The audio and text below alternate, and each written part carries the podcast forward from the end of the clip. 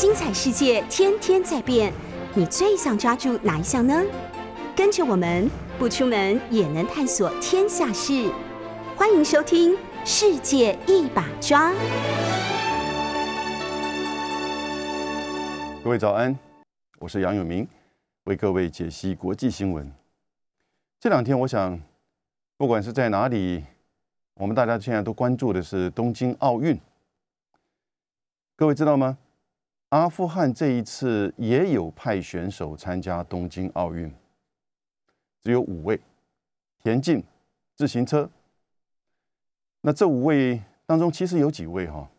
基本上其实是在伊朗长大，伊朗出生。他是在二十年前，二零零一年，当美国在十月七号对阿富汗发动战争的时候呢？随着家长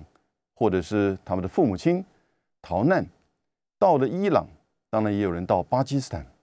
定居之后在那边成长。这一次东京奥运，他们代表阿富汗只有五位，当然并没有得奖牌，可是呢，他们的故事引起许多媒体的这个报道，尤其是在今天开始是八月的第一个礼拜。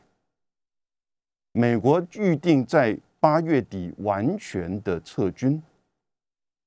占领了二十年的阿富汗。美国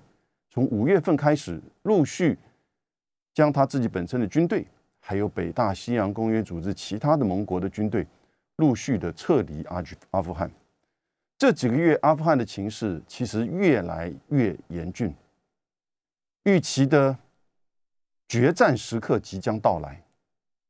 预期的人道危机是不是会更加的扩大发生？到八月底，甚至可能会提早，因为现在美国大概在阿富汗的军队只剩下在首都喀布尔的美国大使馆。美国大使馆跟一个小城一样，有几十栋建筑，目前还有几百位美国的这个居民、公民在这里面，也有过去帮美国。帮美军做翻译哦，做向导的这些阿富汗人，希望从美国的大使馆取得签证，离开阿富汗。就在这两天，七月三十一号、八月一号的这个周末，其实，在整个阿富汗南部的这个大城叫坎大哈，这个城其实是过去塔利班崛起的重要的这个城市。在七月二十一号的时候，美国的三军统帅，就是拜登总统，以及他手下最重要的参谋这个会议的主席，都表示，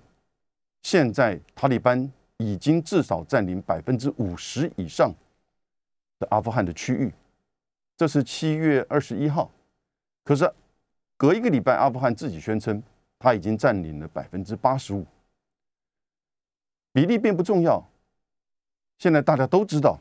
阿富汗其实已经占领了绝大部分，除了都市、省会还有喀布尔之外，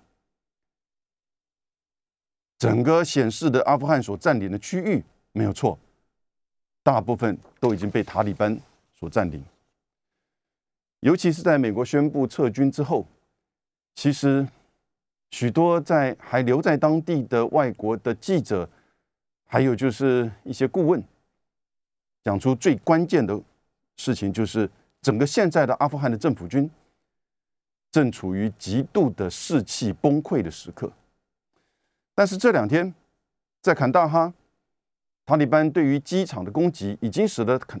坎大哈这个南部最重要的大城，而且是去协助南部空袭也好、空援也好的最重要的这个机场，已经被塔利班。给炸毁跑道，所以相关旁边的几个省会，塔利班已经进入到都市里面。大概预期到接下来这个月，就会是阿富汗的决战时刻。我讲决战时刻，就是表示说，阿富汗虽然表示愿意跟各方去共同讨论一个各方都能够接受的政治制度，但事实上。他持续的地面上的攻击跟占领行为并没有停止，而支持阿富汗的部落跟人民其实有扩大的倾向。但是呢，担心阿富汗塔利班过来会造成人民的生活的改变，尤其是妇女的这种现状的生活。过去二十年，在美国扶植的阿富汗政府之下，部分取得了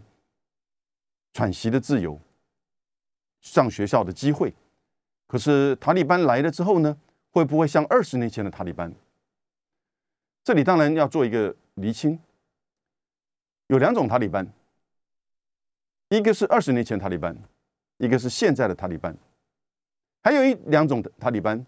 一个是阿富汗的塔利班。还有一个是巴基斯坦的塔利班，巴基斯坦跟阿富汗塔利班就是不一样的。巴基斯坦塔利班某种程度还是一个倾向恐怖团体的，而且他跟阿富汗的塔利班事实上已经分道扬镳。他最早的时候，他的领导人之一是在二零零一年阿富汗战争时候逃往巴基斯坦的那个时候的塔利班的领导人之一，但是后来被炸死之后，整个。巴基斯坦塔利班已经变成恐怖组织，而现在的塔利班跟二十年前的塔利班其实是不太一样，但不要替他辩解，他还是一个以基本教义派的穆斯林、伊斯兰教为主的这样子的一个统政治跟军事的这个组织，所以他当然会改变现在的这个阿富汗对于人民的生活安全。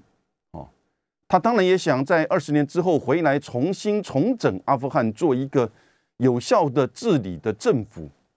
但现在这些都是未知数，只是知道这两天，在整个就是阿富汗的南部所有的这一些省会都市，包含最重要的大城坎大哈，都已经进入到就是遭受到攻击，渗入到甚至是进入到巷战的这个范围。我们举一个最简单的例子：中国大陆外交部在过去三个月，每个月都发一个通知给，就是还在阿富汗境内的中国人民，不管是什么样的原因。五月二十七号的时候，他发通知说，如非必要，请尽快离开阿富汗；如非必要，请尽快离开阿富汗。那个时候，在五月二十七号的时候，当美国。已经宣布要撤离阿富汗，那个时候还是以九一一为主的时间。其实各国的情势都评估阿富汗可能会陷入到一个决战时刻，所以在五月二十七号，中国大陆外交部就公布说，如非必要，请中国人民尽快离开阿富汗。隔了一个月，到六月二十号的时候，中国外交部就针对阿富汗情势说，尽早离境。已经很严峻了，要尽早离境。这个时候大概只剩下在六月二十六月底的时候，就是我刚才讲到的这几个都市、省会还是在政府军的境内。各位要理解哈，阿富汗这个国家其实除了北方跟塔吉克、乌兹别克连接是比较平原，但那个平原范围也并不大，比我们台湾的西部平原其实这个范围还要小。但是呢，那边是主要以塔吉克人为主，但是往中部到南部以来，哈，那整个从帕米尔高原延伸下来的高山呢，有些高山都平均大概是在五千公尺以上，所以它那个山谷之间的那种落差非常的大，因此才会阿富汗在整个历史上最有名就是叫帝国坟场，为什么？因为它一个山谷是一个部落。一个方言，然后呢，事实上相互的往来非常的困难。但是呢，中南部以这个普什图人为主的，其实哦，某种程度在过去是强烈的抗拒外来的这种帝国的侵略，因为它的战略的位置太好了，它就是在南亚、中亚、中东的三大陆之间的这个交界点。所以，为什么十九世纪英国想要去打通阿富汗？哦，因为英国跟那个时候的俄国交恶，到了二十世纪，苏联为什么要去入侵阿富汗？一九七九到一九八九，其实那个时候塔利班就是在苏联入侵阿富汗的十年之间，在巴基斯坦哦南部以及阿富汗的这个就是靠相接连的地方所崛起的。某种程度其实受到巴基斯坦的支持，也间接受到美国的支持。到了二十世纪两千零一年，当然是因为九一一的恐怖攻击事件。可是恐怖攻击事件当中，塔利班并不是参与者，但是塔利班庇护保护了基地组织。基地组织大概从一九九零年代末期，九七九八年开始，不断的在宾拉登的号召之下。据说是达到将近两万人啊，这个数字当然不一定真实，但是呢，不断的透过在阿富汗境内的这一些的基地、深山深谷里面的这些基地训练人，从全世界来的圣战士，因此就发生了二零零一年的九一一事件。各位可以把当时的那个飞机撞这个世贸大楼，造成马就是这个情毁。的画面，我想其实大概都很震震撼的，我到现在还是很难忘。但是美国在一个月之后，就二零零一年的十月七号，就挥兵进入到阿富汗，因为遭受到恐怖攻击之后，马上认定是基地组织所为，要求塔利班政府那个时候已经占领了整个阿富汗。塔利班当然在当时二十年前实施的是基本教义派对于境内的外过去的历史古迹的这些神像予以低，就是销毁、破坏，然后呢对妇女实施严格的这种就是出门教就学以及生活上的这种管制。哦，不过那个时候塔利班占领其实也不过才几年，从一九九九六年开始到二零零一年，塔利班拒绝交出宾拉登跟基地组织之后呢？一个月之后，美国就挥兵进入到阿富汗。一个月之后，就在十一月初的时候呢，十一月十二号打下喀布尔。阿富汗的塔利班就那个时候呢，就化整为零，就变成游击队进入到山区乡村。二十年下来，现在塔利班要回来了，美国要离开了。接下来这个月，整个阿富汗会是一个我们现在。难以想象的这种决战时刻，人道危机会发生吗？到了二十一世纪，还有帝国攻占与撤退；到了二十一世纪，还有大规模人道危机。而人道危机，其实，在阿富汗，其实过去的二十年不断的在发生呢。欧洲过去不是在我们的。新闻上面，西方的新闻上面最大的困扰就是来自于叙利亚和这个阿富汗的难民。到二零一六年拒绝接受之后呢，陆续的遣返，回不去阿富汗的呢，就待在伊朗，就遣返到伊朗、巴基斯坦，啊，以及到这些塔吉克这些难民营。所以呢，其实今天在东京奥运参赛的。阿富汗的五名奥运选手当中，有一位其实就是出生在伊朗的阿富汗的难民，他代表的阿富汗去参加这个奥运。现在这个月，各位从五月份开始哈，大概每个礼拜有已经超过三万三万名阿富汗阿富汗人逃离家乡，逃离这个国家，寻求就是庇护。三万人每个礼拜，在五月份美国宣布就是要撤军之后，这还不算是我们叫做内部难民，也就是说，从比如说这个山区乡村逃往城市的，有许多的，就是现在还在喀布尔或大城市的，从这些乡区、从这些山区逃来的人，我看的报道写出一对这个夫妇。带着他们的小孩，他们也借了大概一千块美元，跟带的所有其他他亲戚朋友的小孩们，超过三十个小孩，中间有一半是女性，逃往就是这个都市，而他们不知道接下来怎么办，因为这个都市现在的外围正遭受到塔利班的攻击。那个照片你看到就是十多个这个幼儿到青少年女性，女性一定遮的整个脸，哦，就坐在那边呆滞的，让人非常的同情。现在每个礼拜超过三万人的阿富汗人离开他们的这个家园，离开他们的国家，而内部的难民当然是更多的。然后呢，马上会发生这个人道危机，这也是联合国的这个就是人权委员会哦，联合国的人道的机构不断的在这几个礼拜连续的在发这个通知。各位，我们现在看西方的媒体这方面的报道真的很少。我看大概每两三天有一篇，只是在讲到美军的离开跟现状，阿富汗塔利班的这些攻击，也最多就是《纽约时报》，稍微还有一点自由良知的《纽约时报》，其他的报纸报道的都很少了。你要到这些其他周围的伊朗或者是巴基斯坦的这个国家的新闻里面，才进一步了解到现在的阿富汗的情况，人道危机。甚至你要到联合国所发布的这一些，这个就是警讯。现在整个阿富汗已经是全世界就是难民最多的国家，而这些难民都集中在我刚刚提到伊朗、巴基斯坦。那当然寻求政治庇护的人也多。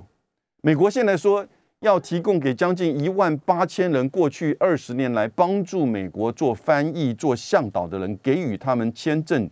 前往美国，或者是前往第三国，我想他们美国不会接受全部这个一万八千人，所以基本上其实百分之九十现在在巴基斯坦、土耳其啊、伊朗的这些难民都是阿富汗人。叙利亚的内战的这个期间已经慢慢的沉静，现在阿富汗人的难民越来越多。我讲到这边，其实只是要告诉各位。这是一个现在非常严重的决战时刻，甚至人道危机即将要到来。还记得一九七五年四月三十号，那叫西贡沦陷的那一天吗？那个时候其实有一点意外，所以当时在西贡市内，现在胡志明市还有将近数千名的美国的公民跟军队，所以那天的整个直升机的大撤离。之后，整个南越的，就是往外散逃的这些难民，在许多国家都有。我过去在美国求学的时候，也做过助教。我教的学生当中，就有几个越南人，因为在北维吉尼亚有几个当时的接纳的，就是来自于南越的这个难民营，并并不多。这些大部分他们的。父母亲大概可能跟那个时候的美国政府都有关系，也就是表示说他们可能是官员或者是这个这个有钱的人啊，所以才能够被美国接纳。非常优秀的这些学生，非常优秀啊，但是呢，当我们谈到就是越战议题的时候呢，他们却事实上想要回避，不太愿意去谈。现在的阿富汗会不会是一个就是？再一次发生的类似这种人道危机，当然我刚刚讲到，现在的塔利班跟二十年塔利班、二十年前的塔利班已经不太一样，可是是怎么样的差别，我们并不知道。在上个月二十上个礼拜二十八号，二十八号的时候呢，七月二十八号，塔利班的二号首领前往中国大陆天津，和外交部的部长、国务委员王毅见面。啊而也蛮讽刺的，王毅在前两天也在同一个场景见了美国的副国务卿薛曼，哦，在这样子的一个场景和薛曼见面之后呢，两天之后和阿富汗的第二号领袖塔利班的政治委员会的负责人，哦，叫做巴拉达尔，在这里见面，哦，蛮讽刺的。当美国占领了二十年之后的阿富汗，美国要拍拍手就走了，留给阿富汗的决战、冲突、人道危机，而塔利班这个时候却来寻求中国大陆提供这个稳定和经济发展的协助。当然，塔利班不是去邀请中国大陆的军事进入，现在没有任何一个国家会是军事进入到阿富汗里面。哦，过去的帝国坟场，难道大家的教训还不够吗？可是某种程度。塔利班的二号人物在中国大陆天津和王毅见面，这个消息在二十九号出来之后，其实也就代表着塔利班现在已经成为阿富汗的政治主流了。上个月，现在的阿富汗的政府甘尼还到华盛顿去见了，就是这个拜登。拜登当他的面讲，阿富汗人要自己决定自己的未来了。OK。这里等一下，我们休息回来，我再为各位分析，就是美国的责任在哪里？美国的道德在哪里？当阿富汗即将要进入到这样子的冲突的时候，二十年来美国的掌控，造成阿富汗的破裂、死伤、难民逃难。美国从当时决定要攻打阿富汗，有没有错误的决策？二十年来，对于阿富汗的掌控经营，所扶持的政府当然是很少数选举制度出来这个选出来的这个政府，就是一个傀儡政府。这个傀儡政府也被攻击是极度的贪污腐化。当然，因为他没有这样子的一种意识，而且都来自不不同的部落种族。而且知道美国可能随时就会甩锅就走了，你不现在多拿一点，但是你责怪他的腐化的时候，这二十年来美国做了什么？而现在这个时间点，拜登决定完全撤军，这个决定是否是正确？这个决定是不是有后续要应该担负的责任？我们休息一下，各位好，我们谈到阿富汗。接下来这个月八月即将进入到决战时刻，塔利班从乡村包围城市，攻入到城市，已经在阿富汗的南部占领的几个省会的首府。对于最大城的坎大哈，也开始在昨天造成整个机场的这个瘫痪，使得这一阵子其实阿富汗的政府军想要所谓的全面回击。啊，最主要还是透过美军所给予的几十艘的直升机的空袭和空援，对现在对于南部的这种协助会受到非常大的影响。而从整个北部到整个中部的，就是重要的省会，目前虽然还在政府的控制之下，但是政府军的士气低落，整个从逃离。国家到逃离家园的这种难民，已经在阿富汗现在是变成一个，就是即将要来的人道危机。从联合国的机构到所有这些相关呃区域的国家政府到媒体，都提出这样子的警告。中国大陆政府连续三个月针对在还留在阿富汗境内的中国的人民提出要求，立即撤离。到上个礼拜的时候，塔利班的二号的这个首领见王毅的时候，因为塔利班其实已经跟所有周边的这些国家，北部的塔吉克、乌兹别克、土库曼，呃，甚至巴基斯坦，都进行过外交上的接触跟会谈了，啊，而且也甚至都跟政府在过去美国的这个退让之下呢。跟这个阿富汗的政府举行过多次的这个会谈，所以塔利班已经不是所谓的交战团体了。塔利班很可能很快的在这个月，最慢在今年年底，这是美国的情报单位自己提出的分析，就会掌控到阿富汗。比例并不是问题。当王毅见就是这个阿富汗的第二号的元首巴拉达尔的时候呢？王毅强调，从中国大陆的观点，还是强调希望阿富汗在塔利班掌控之后，不要把阿富汗再像二十年前一样，作为一个恐怖组织的这个基地，对外发动这种恐怖攻击。这是过去二十年来，其实我觉得很大的差别。塔利班也跟就是整个恐怖组织，尤其是基地组织划清界限。在这二十年，美国其实也针对在阿富汗境内的基地组织做了最全面的清扫。二零一一年的五月三号，也把宾拉登击毙。各位还记得那个画面吗？奥巴马、拜登、希拉蕊坐在那个战情室的小房间里面，看的这个画面。这个画面大概就是海豹部队在击毙、追逐击毙宾拉登的画面，那种专注的神情。二零一一年的五月三号，但为什么又隔了十年，美国还是继续留在？阿富汗两个因素，第一个，恐怖基地组织、恐怖团体基地组织还是持续的深化跟就是存在在阿富汗里面，美国要持续的去就是说清扫这些恐怖组织。第二个是，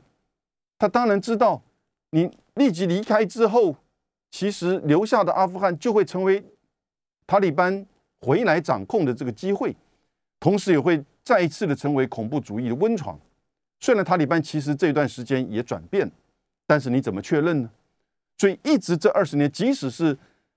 在川普的最后的一两年的时候，大概只剩下几千人。当拜登上来的时候，美国留在阿富汗的军队也只剩下两千五百人。但这两千五百人有象征性的意义，这个象征性的意义。其实也就表示了，美国还是持续的支持现在的阿富汗的政府以及西方国家之军事上的支持。美国现在还是持续的针对塔利班做进行的这些轰炸、空袭行为，但是已经效用这个递减。因此，我们现在看到就是，当这个巴拉达尔见王毅的时候，巴拉达尔自己强调。第一个，他是说他愿意和一各方一道，自律在阿富汗建立广泛包容而且被全体阿富汗人民接受的政治架构。我们不知道这个可行性如何。如果整个喀布尔是最后是以军事武力拿下的话，塔利班为什么要去交付权力给其他的这些这个不管是派系还是部落呢？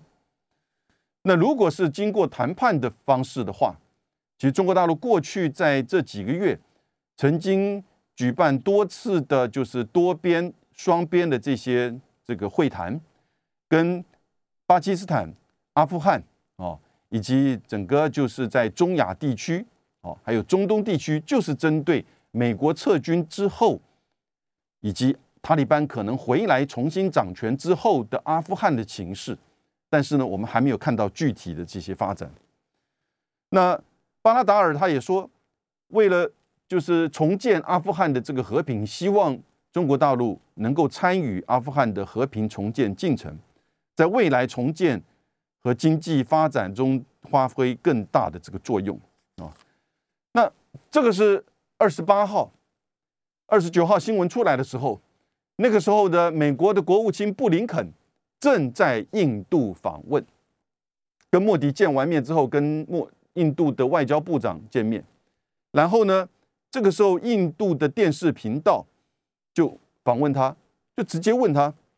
哦，哎，刚才宣布中国大陆王毅和巴拉达尔阿富汗塔利班的二号的这个首领见面之后的这个新闻稿，而且刚好又在你的副手薛曼跟王毅见面的同一个场合的照片也出来了。美国的观点是什么？为了美国非常的尴尬。”布林肯也只能怎么样回答？布林肯说：“中国和其他国家参与和平解决阿富汗问题的进程具有积极意义。”我想最多也就是这样子吧。他也不能羡慕，他也不能驳斥，因为这是你美国自己留下来的一个大烂摊子，造成整个阿富汗的权力的真空、人道的危机即将可能来临，还有整个造成中东、中亚到中东。拜登也宣布了，在美国在伊拉克的军队到今年年底，哦，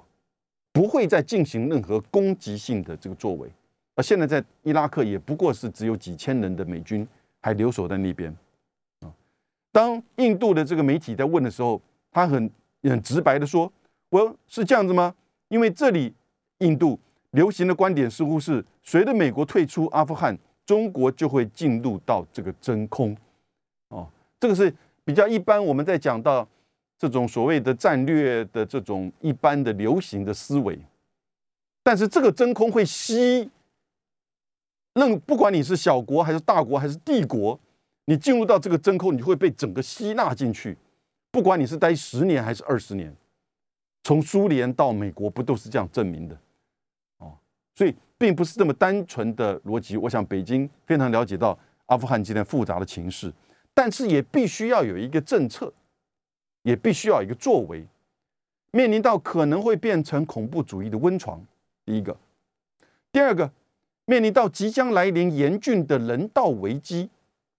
这个人道危机扩散会造成整个区域的不稳定，阿富汗的不稳定，甚至中亚的不稳定，当然也会造成更严重的经济社会，那又再次的会成为酝酿恐怖主义极端思维的温床。第三个，这整个区域其实也是中国大陆“一带一路”一个重要的区域所在，旁边的中巴巴基斯坦的经济走廊也都遭受到恐怖攻击，上个月。但是是整个“一带一路”以及巴基斯坦自己认为他要富起来的重要的这个计划，而稳定的阿富汗其实对整个这些都有重要的意涵，所以我觉得很快的中国大陆会针对阿富汗以及中东到中亚的政策会更越加的明确，因为现在有几个不明确的，就是 到底美国是怎么样的离开。怎么样离开就表示说他最后那个大使馆还会不会留在那边，还是连大使馆都完全撤出来，那就放弃了？还是美国的大使馆跟喀布尔阿富汗的政府会留守到最后一刻？不知道。以及整个这个过程当中，塔利班会经过怎么样的这个过程，军事的过程、政治协商的过程啊，去掌控这个阿富汗。现在没有人质疑说这个塔利班会输。或塔利班无法掌控阿富汗，只是时间以及如何做到的问题。做到之后，塔利班的掌控会是一个怎么样的政府？会是那种回到未来，像是二十年前的那种塔利班的基本教义派啊的这种极端的掌控吗？还是说他也学了教训，会是另外一个比较像是类似像伊朗，还是说像是其他的中东国家？当美国在批评塔利班的这些基本教义，或者是说这个宗教治国的时候，你怎么可以这样批评？你的在中东最大的盟友，巴这个这个阿沙地阿拉伯、沙特，不就是一个极端的这个宗教治国的国家吗？哦，所以我们这边就要问，有一个德国的这个作家哈，记者在最近写了一本书，这个是德文的。还没有翻译成中文或者是英文，可是，在许多的美英文跟中文的媒体报道当中呢，都有显示出来。这个人叫做 Michael Ludus 啊，我们就把他叫吕德斯啊。他其实是德国的中东问题专家，在叙利亚学习这个阿拉伯阿拉伯文，然后呢，在整个过去这二十年间，当然。他从伊拉克战争到叙利亚内战，他都经历过。他在德国写的这本书，他说这个德文其实翻成中文叫做“伪圣”，伪装的伪哦，然后呢，这个朝圣的圣，伪圣。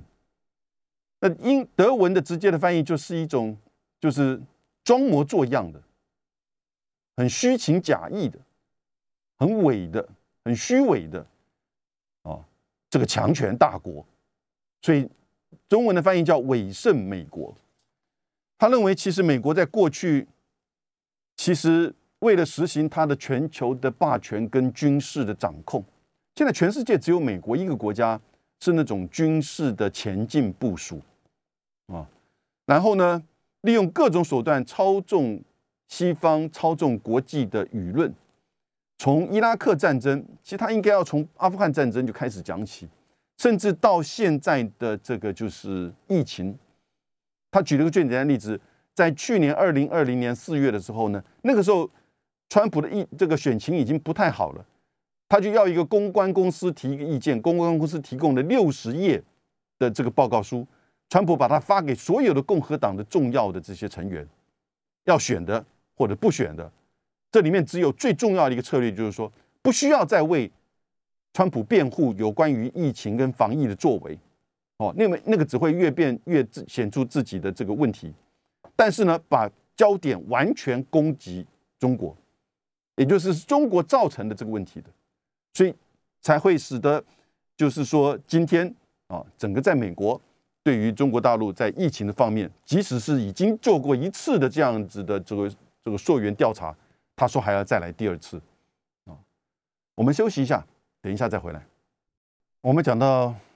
这个月开始，八月份，请各位就是密切的注意，我也会随时为各位做分析。现在阿富汗的情势已经是一触即发，事实上已经开始进入到整个重要的省会都市的这种攻占的行为。然后，阿富汗塔利班呢，已经开始取得国际上的这种外交的主流的支持，大家也都知道，只是时间的问题。美国也都知道，美国的媒体已经不太做阿富汗情势的报道，把它只是当做一个好像事不关己的人道问题。但是呢，美国占领了阿富汗二十年，我刚刚讲过，二零零一年九月十一号的九恐怖攻击事件之后呢？他一个月只花一个月的时间，他就决定对没有参与这个恐怖攻击，但是提供这个场所庇护、保护基地组织宾拉登的塔利班政府产生全进行全面式的军事攻击。北大西洋公约组织的国家也引他们跟美国签的华盛顿条约的第五条说，这叫做集体自卫。美国对于阿富汗怎么可以去打阿富汗？阿富汗的塔利班政府不是没有，他并没有参与到这个飞机撞大楼的九一一恐怖攻击事件呢。但是美国认为，那个时候普遍都国际上这样子的观点啊，某种程度我自己也自我质疑。我那个时候也是在做这方面的这个文章的撰写的时候，其实就质疑说，美国自己的论述当中说，这是一种。Self defense，为什么？因为你打我，我要把还你继续存在的这个设施、基地、组织架构，我要去把它毁灭掉，免以防你再一次的攻击我。所以，当保护庇护这样子的这个恐怖团体的这个阿富汗塔利班，你也是叫做国家恐怖主义者。所以在那个时候的整个对恐怖主义的这种。就是说，在九一事件哈，那个事件对整个西方社会、全世界造成很大的这个冲击，因为就在你面前发生的，所以挥军前往，一个月，一个月就把塔利班从喀布尔赶走了。所以你可以想象，美国的的确确是军事非常的强大，尤其是在众家的这个盟邦哦的支持之下，美国、法国哦，甚至包含土耳其、南韩都有派兵。哦所以，然后呢？你占领了二十年，经营了二十年，那个时候有一个概念叫做 nation building，国家重建，哦，还变成那个时候国际关系的一个显学，也就是在美国推动之下，我还记得在最近啊，我们看到有人指出来，那个时候在零三年、零四年，当美国又再度的挥兵到这个伊拉克之后。那真是一个完完全全的非法战争，没有任何的理由。他只是说海山拥有大规模毁灭性武器。可是呢，那个时候大概在零四年的时候，德国当时驻美国的大使就问那个时候小布希的国家安全顾问 Condoleezza Rice 莱斯女士，他现在还是拜登政府的内政委员会的主席。他说。美国想要，因为那个时候美国要去做国家重建，要做政治制度上的重建、经济的这个重建哦，还有就是说社会稳定的这个重建。然后呢，要各国捐钱，德国、日本大概超过加起来这二十年超过一千亿美金以上，可是呢，事实上这一千亿美金啊，美国之前花了这个几千亿美金在里面，绝大部分百分之七十都是用在武装整个就是阿富汗的安全部队，还有美国跟各国在当地的这些军事行动，所以其实真正的所谓 nation building 国家重建是假的，就是在。要大家捐军费，我要在阿富汗进行这个恐怖组织的这个扫灭。哦，那这个过程当中，那个大使就问那个 Rice 莱斯女士说：“你们想要在阿富汗跟伊拉克去建构民主制度？因为那个时候美国说，你看我们一个月就把它打下来，我们要去做国家重建，这么多国家支持我们，提供这么多钱，对不对？我们怎么可能做不到？我要把它建成一个民主国家。”那个德国驻美国大使就质疑不可能的，结果莱斯女士怎么回答？这是真实，因为这是德国大使在他的自传里面提到的。他说：“我们在德国跟日本建构了民主，为什么不能够在阿富汗跟伊拉克？”哇哦！后面这句话更耸动，难道你是种族主义者吗？这个德国驻美国大使没有话讲。二十年后呢？现在的莱斯女士，嘿，踹共赢一下，对不对？你当时是不是做过这样的评论？所以，回到我刚刚有提到的三个问题：二零零一年的时候，美国一定要用军事进攻的方式，不管你是不是能够找到合法的理由。现在就是说。你知道他当时其实没有参与，以你的军事的强大，你知道战争所会带来的破坏、伤亡、人道，好，以及你要结束这个战争之后所带来的混乱，不管你什么时候结束，你不是进去把这些坏人打死，因为就像是这个吕，这个德国的作家吕吕德斯一样，他说，美国就是把。其他国家分为好国坏国、邪恶轴心、同盟邦、不同层级的盟邦。坏国就是不符合美国政治或经济利益的，都是坏国。我要针对他，所以军事进入，你当时其实是不是有别的方式可以不要用军事占领的方式？因为你要花多少的，这甚至这二十年，美国也死了两千三百名士兵，也有两万名美国的。就是士兵受伤，而阿富汗更不要说了。阿富汗的塔利班跟安全部队起码超过六万人死亡，一般的平民估计至少十五万，我觉得这都低估了。你更不要说这二十年来的这个难民，以及即将这个月要来的决战时刻会产生的人道危机跟难民。所以，美国在当时是不是做一个错误的决定？现在必须要回复到这些问题，就当然你说已经发生了，但是这就显现出哦，一个有能力，尤其是军事能力的大国，当你要做海外的军事行动的时候，你要有一定的道德责任。可是这是个大问题了，当然，因为这个决定都是政治人物在做决定，而政治人物做的决定，往往道德感的思维是他自己的个人或者是国家的利益。讲好听是国家利益，啊，或者是他个人的。小布希为什么去攻打伊拉克？替他爸爸复仇嘛，对不对？所以基本上，其实也就是指在九零年代初年的时候，他的爸爸老布希那个时候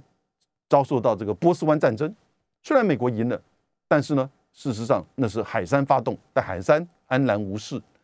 所以第二个因素。那美国占领的二十年，你已经军事攻击、军事占领了。既然你都来了，你对这个国家，你要去做国家重建，你对这个国家的人民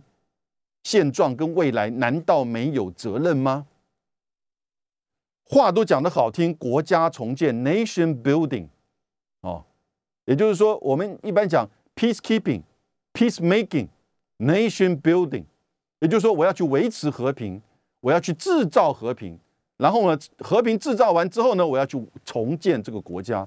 也就是美国那个时候思维就认为说，他的民主是普遍的价值，其实他到现在还这样思维。然后呢，他可以去到一个国家不符合他民主的呢，他就去军事介入，然后呢，为建立和平啊，他认为和平的状态就在他掌控的或扶持一个伪政府，然后呢，就基本上是要这个国家重建。可是事实上哈，美国自从建国以来，大概只有二十年没有参加过战争。美国真的是一个穷兵黩武的国家哈，而到二次大战结束到二零零一年而已哦，也就是大概是五十年五十多年的时间，美国世界上发起的两百四十八次的武装冲突当中，两百四十八次里面就有两百零一次事实上是美国发起的，因为美国军事太强大，好吧。你就算占领了二十年，你都心不在此，你也没有真的在做什么政治、经济、社会的重建，这都骗人玩假的。你现在二十年之后，你就要走了吗？即使是你只剩下两千多位士兵，但是代表着你强大美国的这种对于阿富汗政府军的支持，你都留不下来。这两千多位士兵又花你多少钱？然后呢？事实上，你都知道，当你一旦离开你的情报的单位的评估，当你一旦离开阿富汗，将会在半年之内重返这个塔利班的掌控。你还是决定要离开了。所以我说过，拜登一个很重要的错政外交政策的决定的错误，是他这么快决定要撤离阿富汗。但是呢，这是完全是美国内政的思维。现在就是拜登所有的一切。从中东政策到这个抗中联盟，哈，都是他内政的思维。内政的思维认为说，这要继续的死美国人，这要去继续的花美国钱，划不来，不需要。反正死贫道不死自己。至于接下来发生的阿富汗的危机、人道危机、战争冲突，跟我已经没有关系了。我已经尽我的力了。道德思维是这样子转的吗？我不赞成，你呢？今天到这边，